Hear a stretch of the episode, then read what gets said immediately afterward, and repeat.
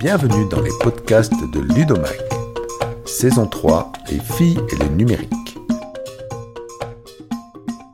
Je m'appelle Eric Fourcault et je suis rédacteur en chef du magazine en ligne Ludomag, dédié au numérique et aux nouvelles pédagogies avec le numérique dans l'éducation.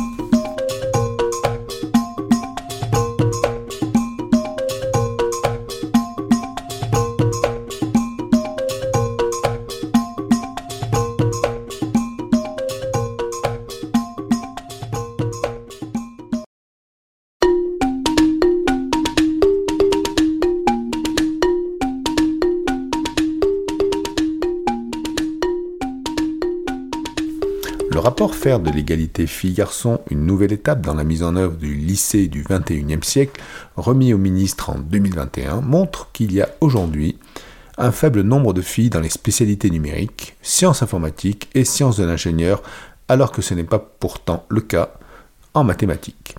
Ce constat préoccupant a fait l'objet de plusieurs débats, tables rondes et réunions de travail depuis la sortie du rapport.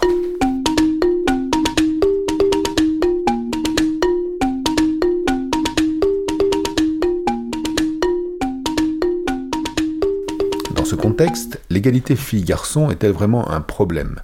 Le sujet des femmes et des filles dans la tech semble avoir une importance relative. Pourquoi y a-t-il besoin de femmes dans le numérique? Est-ce urgent? Est-ce éthique d'écarter les femmes? Pourquoi ne sommes-nous pas tout autant préoccupés de la sous-représentation des hommes dans les métiers du care, par exemple?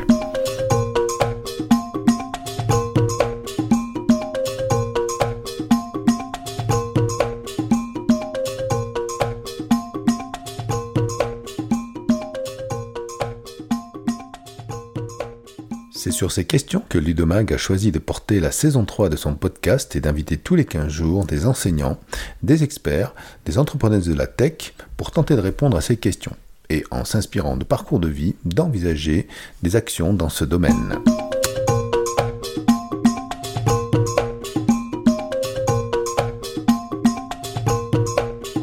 Nous recevons Muriel Brunet, responsable du programme Éducation et numérique et pilote pour l'INRIA du programme et équipement prioritaire pour la recherche en enseignement numérique dans le cadre de France 2030, avec qui nous allons encore une fois évoquer la place des femmes dans la tech et le numérique. Bonjour Muriel. Bonjour Eric. Je disais en préambule de cette saison 3 que le sujet des femmes et du numérique semble parfois avoir une valeur relative et leur nombre est assez faible relativement parlant avec le nombre d'hommes aujourd'hui, notamment dans les métiers de l'informatique. Euh, on est en dessous de 20%, je crois. Dans ce secteur, les stéréotypes de genre font toujours et visiblement effet, voire plus qu'il y a quelques années. Alors, il y a quelques jours ont eu lieu les premières assises nationales de la féminisation des métiers et filières numériques, où l'INRIA a participé, il me semble, euh, en ta présence et à la Fondation INRIA. Alors, initié et porté par Femmes et Numérique. Hein, Femmes numérique. Femmes numérique, ces premières assises nationales de la féminisation des métiers et des filières numériques ont réuni plus de 360 personnes, ce qui est écrit sur le, sur le, le site web le 16 février dernier. Est-ce que cette première édition a rempli son objectif de porter la voix des forces vives engagées dans ces enjeux auprès des pouvoirs publics? Alors, euh, il y a eu une mobilisation déjà très forte. Euh, et, j'avoue que pour un jour de grève, euh, la représentation en fait des, parties prenantes était très importante. Nous avons eu deux ministres, Jean-Noël Barrot, Isabelle Rome, euh, qui sont venus, qui sont intervenus et qui ont répété à quel point euh, ce sujet était euh, de plus en plus important, pris en considération et que des annonces allaient être faites par la première ministre sur l'égalité femmes-hommes et donc une partie sur euh, la place des femmes dans le numérique, normalement le 8 mars. Donc nous attendons ça avec beaucoup d'impatience. Mais c'est vrai que euh, nous avons pas mal rencontré les cabinets ministériels à cette occasion, que ce soit Famat Numérique ou nous, INRIA, dans le cadre d'un projet assez structurant que nous portons avec Famat Numérique. Et on a eu une, c'est plus qu'une écoute, c'est une écoute active euh, avec une volonté euh, d'identifier les solutions qui pouvaient être portées par les ministères et par le gouvernement. Donc ça, c'est vraiment très engageant. Ça a été réaffirmé par les deux ministres lors de, de ces assises. Euh, il y a eu aussi des tables rondes très intéressantes avec un... un euh, on n'a pas eu que du discours, euh, comment dire, politique. On a eu du franc-parler, euh, on a eu des témoignages, on a eu des, euh, mises en valeur d'actions qui sont portées par euh, aussi bien des, des, établissements du supérieur de formation, que ce soit des universités. Il y avait Jean-Marc Augier, Université de La Rochelle, qui était présent. Il y avait Laurent Champanet pour la conférence des grandes écoles. Donc, il y a vraiment, en fait, ce sujet a l'air d'être pris à bras le corps. Et ce qui est ressorti très fortement euh, de ces assises et qui a été aussi euh, écrit dans le plaidoyer euh, porté par Famat Numérique, c'est qu'il y a une volonté de coordination. Et ça, ça je trouve que c'est le plus important. Voilà. Alors, Donc, euh, oui, il y a eu une vraie mobilisation autour de ces assises une mobilisation politique, une mobilisation des associations, des parties prenantes, euh, jusqu'à l'écriture d'un plaidoyer avec 14 propositions autour de quatre axes. Euh, et précédemment, une lettre qui avait été envoyée par Famat Numérique à la Première ministre et au ministre, euh, interpellant le gouvernement en fait sur l'urgence, notamment dans le cadre de France 2030. Alors on voit qu'on réaffirme hein, au niveau national la volonté les choses changent euh, pour arriver à, passer au-delà des expérimentations, des quelques euh, quelques actions qui ont lieu euh, un peu partout en, France on, veut passer à, une autre échelle, à une autre dimension, d'après ce que je comprends. Il y aura donc le 8 mars une proposition de, la Première ministre. Alors, on parle toujours de ce passage à l'échelle, hein, qui est le plus difficile, parce que bon, les expérimenter, avoir des ressources, ça c'est déjà un peu fait, mais on voit que les résultats ne sont pas extraordinaires. Euh, et donc, le résultat concret, euh, on en avait parlé hein, lors d'une table ronde que tu animais à, à Ludovia en août dernier, et j'avais relevé des une action hein, spécifique euh, Occitanie. Alors ça, ça, se fait dans d'autres régions, mais on avait parlé d'un groupe de travail qui euh, euh, qui travaille sur les parcours genrés. Et il y avait un plan d'action très précis, cinq leviers, pilotage volontariste au niveau national, hein, donc sur sur le sujet, une communication claire en direction des jeunes, une orientation proactive du l'enseignement de l'enseignement du lycée pardon à l'enseignement supérieur, une pédagogie inclusive pour les filles et les garçons dans, dans, les programmes de classe, une formation initiale, bien entendu, et continue des enseignants. Et on arrive à se donner un objectif qui était d'avoir en 5 ans 30% de mixité dans toutes les spécialités de la filière en lycée pro.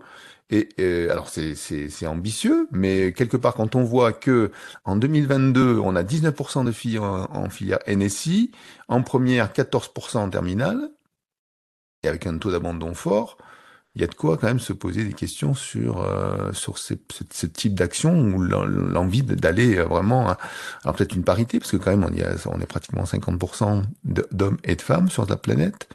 Est-ce qu'on on, peut y arriver? Oui, oui, je vois pas pourquoi on pourrait pas y arriver euh, euh, chez nous en France. On, avance euh, en marchant et, et, c'est vrai que l'Occitanie avance vite.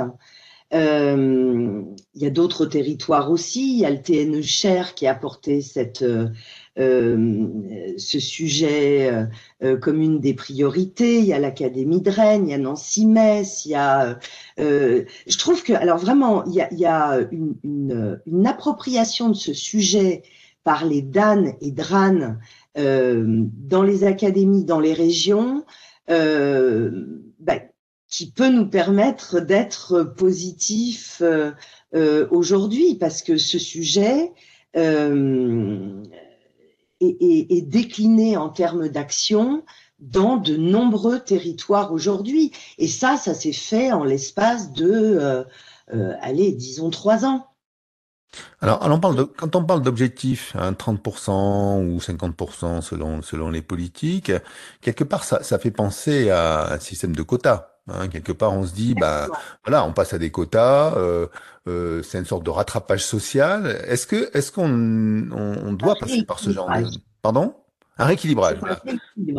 Est-ce que, est-ce que c'est, c'est, euh, c'est comme ça qu'il faut appréhender le, le, le problème? C'est qu'Isabelle Collet donne des pistes de ce type? Complètement. Complètement, je crois que on, a, on a vu qu'en mettant des quotas en politique, ça a marché. Euh, des quotas au niveau de la représentation des femmes euh, euh, dans les COMEX, ça fonctionne. Je pense, alors c'est pas qu'on avait envie de passer par là. Hein. Isabelle parle bien d'un rééquilibrage et il faut que ces quotas permettent ce rééquilibrage comme euh, nous, ce qu'on propose et ce qui a été proposé dans le cadre des assises de la féminisation, c'est qu'il y ait vraiment une loi de programmation pluriannuelle d'orientation en fait des compétences euh, qui se mettent en place pour que on, on, arrive à, à, mener ces politiques sur la durée. On n'y arrivera pas en un an, en deux ans. Ce sont des choses qui vont prendre du temps, mais on a des moyens, et les quotas en font partie, d'accélérer ce processus de transformation. Comme tu parlais de ce qui se met en place en Occitanie, donc le, le euh, Madame la rectrice Sophie Béjean, Sabrina Calero sont en train vraiment de travailler à cette articulation des actions. Nous, à INRIA, on travaille sur, sur un gros projet structurant qui ferait la passerelle en fait entre euh, ces jeunes femmes qui viennent des lycées et leur arrimage jusqu'au premier emploi voilà, c'est, euh, euh, je pense qu'il faut maintenant des mesures structurantes, fédératives, euh, se donner les moyens de professionnaliser aussi les gens qui œuvrent, parce que aujourd'hui, moi, j'entends beaucoup de choses. en fait, il y a plein de bonnes volontés, mais la bonne volonté ne suffit pas. Euh, je, crois que maintenant, on est arrivé au moment où il faut se professionnaliser. J'entends quelque chose qui me fait dresser les cheveux sur la tête, par exemple, les femmes s'auto-censurent. Et je l'ai entendu dans pas mal d'articles, d'interviews. Euh, ben non, les femmes, elles s'auto-censurent pas. C'est le poids de cette société qui fait que cela génère des censures chez les femmes. Faut pas se tromper de discours. Et ce sont des subtilités, mais des subtilités qui vont être importantes dans les actions et les programmes qu'on va mettre en place. Euh, je parlais de taux d'abandon hein, qui, qui, qui inquiète parfois, hein, parce qu'on se dit, bah oui, euh, on, met en place des politiques, on met en place des, hein, des, des, des, actions spécifiques qui permettent en fait d'arriver à des objectifs, et puis on, on constate qu'il y, y, a quand même des taux d'abandon. Est-ce que ces taux d'abandon sont générés par quoi? Par justement cette pression sociale qui existe toujours ou par d'autres phénomènes? Alors, il y a... Euh, euh, il y a deux choses qui peuvent nous éclairer là-dessus. Il y a le, rapport euh, que le Haut Conseil à l'égalité a sorti il y a peu de temps, qui met en avant quand même ce sexisme ordinaire qu'on avait du mal à identifier jusqu'à présent. Euh, c'est quelque chose qui existe dans nos métiers comme dans d'autres d'ailleurs. mais effectivement, quand on a un, secteur qui a 85% composé d'hommes, euh, il est peut-être encore plus présent. Il y a aussi une autre étude qui est l'étude euh, freins et euh, euh, pour l'accès à NSI qui a été menée par le cabinet phare et l'association Hubertine Claire. qui nous montre à quel point finalement ce parcours des filles et des, femmes dans le numérique peut être semé d'embûches. C'est-à-dire que euh, même quand elles intègrent des DSI, il y a des chiffres qui montrent que entre 5, enfin, au bout de 5 à 8 ans, elles abandonnent le numérique. Donc, effectivement, euh, il va falloir lutter et avoir même une politique, je dirais, zéro tolérance sur ce sexisme. Mais en même temps qu'on lutte euh, contre le sexisme et le sexisme ordinaire, il faut aussi réhabiliter ce fameux langage inclusif. Parce que le masculin générique, finalement, il invisibilise les femmes.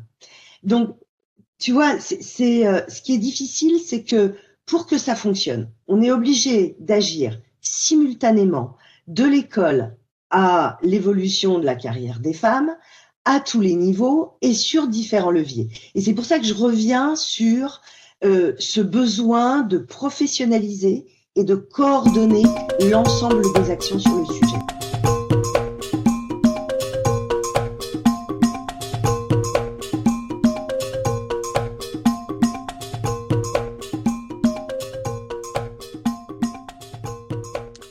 on, a parlé de levée d'action, hein, de, moyens d'action, de, de, levier euh, euh, d'action hein, euh, sur les plans d'action. Et puis on avait aussi relevé des, outils, hein, des quand même des, ressources qui permettent en fait d'engager un peu le débat ou de sensibiliser les utilisateurs. Donc moi j'avais relevé sur sur cette table ronde ben, dans, le MOOC Learning Lab de l'INRIA, hein, dont je fais partie pour former les enseignants NSI, il y a un volet pédagogie de l'égalité. Donc à chaque fois on parle de ce sujet.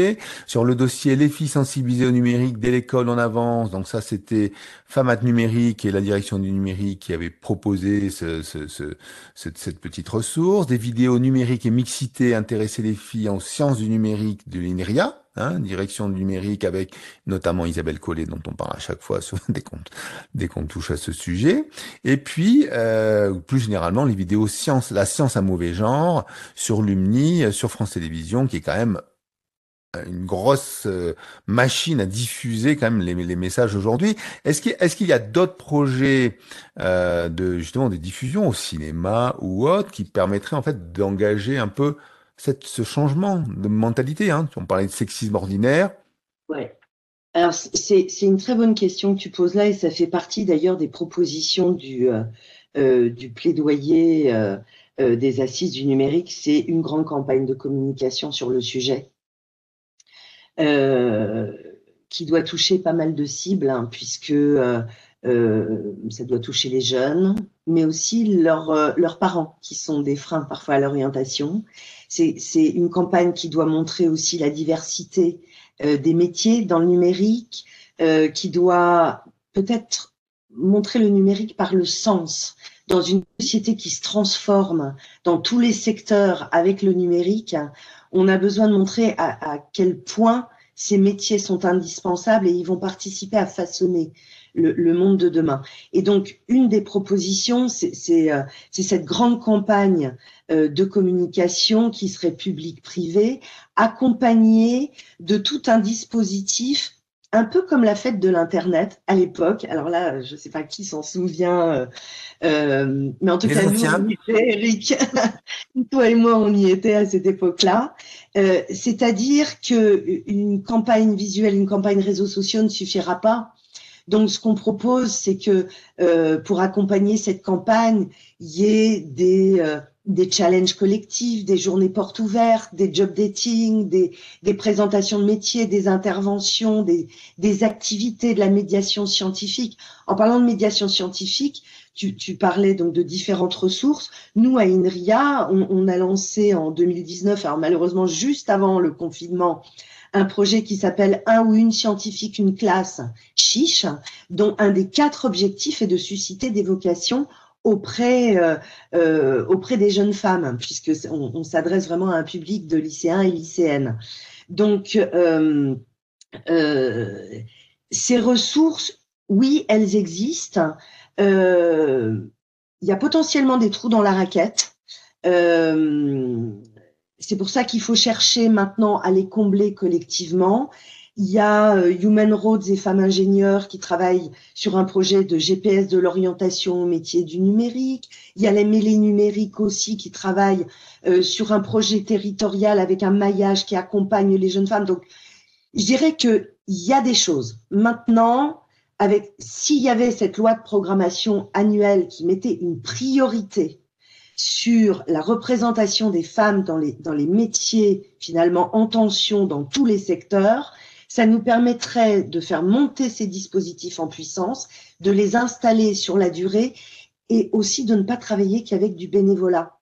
Parce que c'est beaucoup, beaucoup de bénévolat euh, autour de ces différentes actions. Alors, euh, en même temps, euh, je, me disais, tu fais partie d'une grande institution qui porte l'excellence française en matière d'informatique et de robotique. Hein. L'INRIA, c'est quand même une grosse maison, alors certes qui est en bouleversement aujourd'hui, mais qui représente quand même quelque chose en matière scientifique.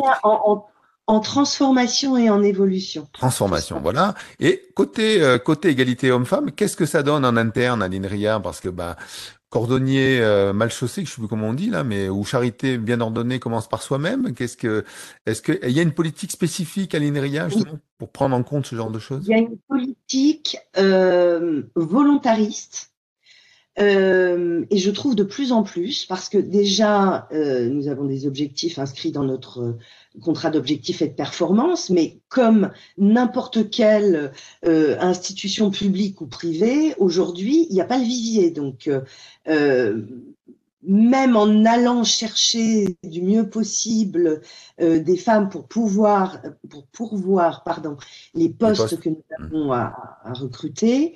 vous euh, recrutez sur le supérieur en fait, hein, on est d'accord. Donc en bout de chaîne. Donc là, effectivement. Donc euh, nous sommes alors donc, il y a déjà un, un, une volonté de la direction générale d'INRIA de, de euh, mener des actions structurantes sur le sujet en interne comme en externe. Et c'est vrai qu'on est, on est vraiment soutenu de ce côté-là.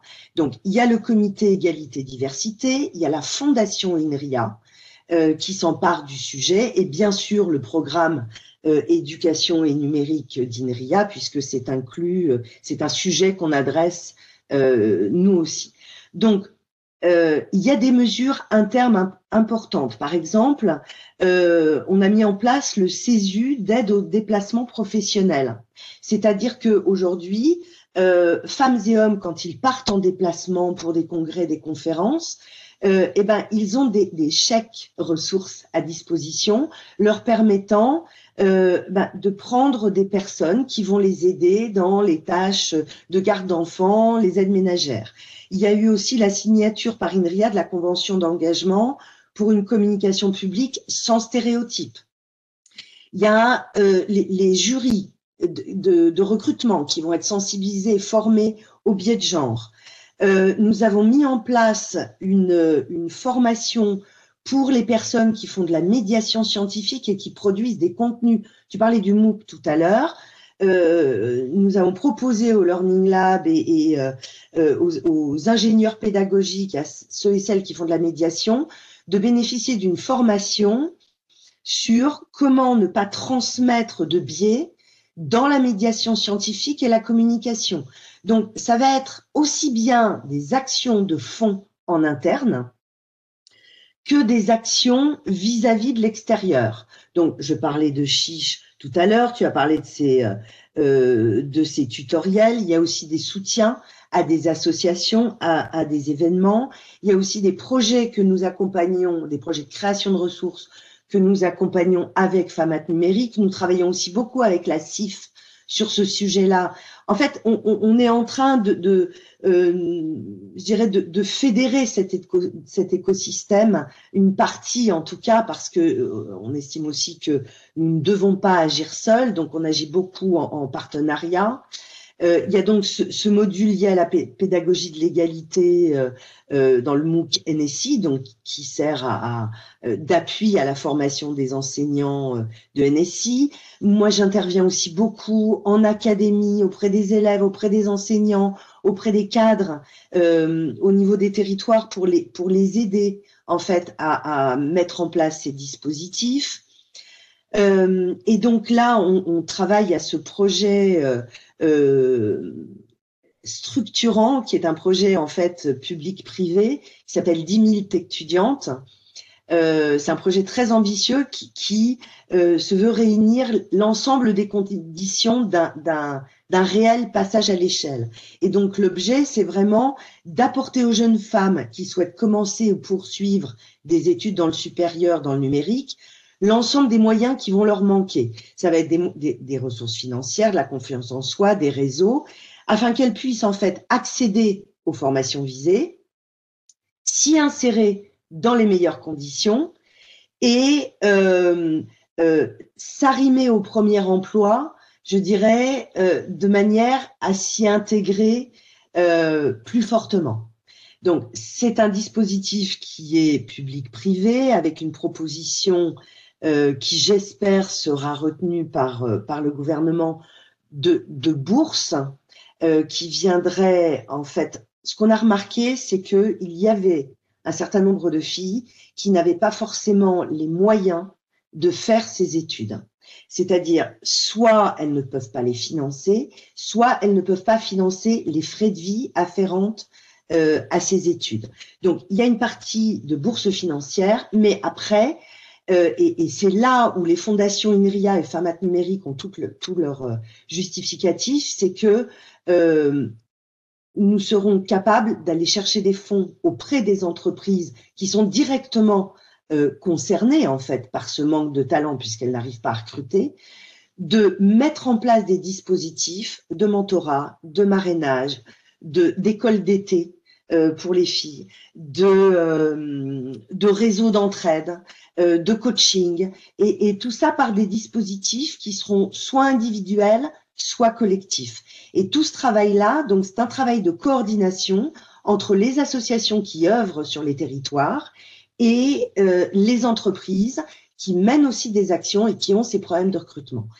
Et il est euh, fortement probable que la, première expérimentation de ce dispositif se passe en Occitanie, grâce au soutien de, de, de, la rectrice Sophie Béjean et de Sabrina Caliaros, euh, au soutien aussi des ministères, puisqu'on travaille avec le ministère de l'égalité, on travaille avec le ministère de l'enseignement supérieur et de la recherche et avec le ministère euh, de l'Éducation nationale, avec ces deux composantes, hein, euh, DNE et la haute fonctionnaire à l'égalité filles-garçons Claude Roiron, pour, pour je dirais, préfigurer la mise en place d'un tel dispositif. Voilà, donc une, vraie politique volontariste. Euh, je ne parle pas même des, actions de médiation qui sont euh, euh, faites par nos neuf centres dans les territoires et, et, qui intègrent cette dimension. Donc c'est vraiment un sujet important pour INRIA.